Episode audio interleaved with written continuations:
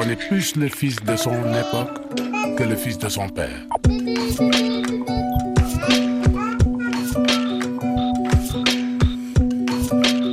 Parents, enfants, d'ici et d'ailleurs. Parents, enfants d'ici et d'ailleurs, en compagnie de Micheline Samé, coach parental à Douala au Cameroun. Bonjour Micheline. Bonjour Emmanuel. Vos sujets sont toujours frappés au coin du bon sens, mais surtout nous touchent dans la vie quotidienne des parents. Les parents sont très nombreux à être concernés par un sujet qui s'appelle le désordre chez les adolescents et les adolescentes. Il y a des parents qui trouvent que leurs enfants sont désordonnés, surtout effectivement quand ils atteignent l'âge de l'adolescence et que leurs enfants, euh, bah, soit ils ont leur propre chambre, soit la chambre est partagée, mais en tout cas, il y a souvent, c'est vrai, du désordre. Oui, c'est sûr, Emmanuel. De toutes les façons, moi, je fais partie de ces parents qui trouvent que les enfants sont désordonnés parce que les miens sont passés par là. Et le plus drôle, c'est qu'on ne voit pas que c'est un problème. À la limite, ils trouvent que c'est nous, les parents, qui sommes maniaques de la propriété et de l'ordre. Et donc, le problème, c'est nous. Mais en réalité, oui, il y a des adolescents désordonnés et vraiment désordonnés. Et c'est un problème. C'est vraiment un problème. Ouais. Et d'ailleurs, aussi bien des filles que des garçons. Hein. Ah, c'est sûr, c'est sûr. C'est vrai que quelquefois, les garçons sont un peu plus désordonnés parce que euh, les filles, surtout lorsqu'elles entrent dans l'adolescence, elles tiennent son cadre, elles reproduisent la maison idéale dans sa tête et elle a plus tendance à être rangée que les garçons, les adolescents, les adolescents qui sont quelquefois un peu brouillons, mais comme on va le voir plus tard, euh, ça passe. Alors, comment expliquer ça Et puis surtout, qu'est-ce qu'on fait?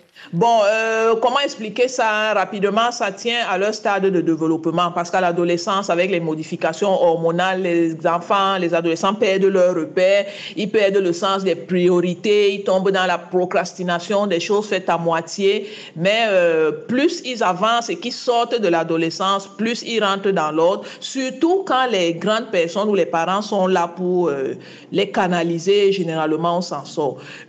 Qu'est-ce qu'il faut faire quand on a un adolescent désordonné? La première chose, c'est de savoir que le désordre n'est pas une maladie mortelle. Vous savez que plus ou moins chacun de nous a été désordonné. Nos parents, pour ceux qui les ont encore, peuvent en témoigner. Mais aujourd'hui, c'est très loin derrière nous. Donc, euh, ça passe. Mais il y a des actions à poser justement pour que ça passe. La première, c'est de passer à l'action. Passer à l'action veut dire que nous devons nous-mêmes ranger leur chambre, à supposer que ce soit la chambre qui soit désordonnée. Nous devons nous-mêmes ah ranger la chambre. Oui, on va commencer par là. Et idéalement, faire des photos avant et après. Ça veut dire qu'on va filmer avec le téléphone l'état brouillon dans lequel se trouvait la chambre. On va la hmm. ranger bien.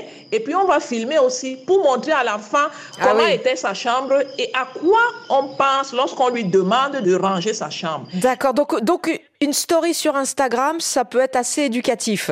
Oui, bien sûr. Avant, après.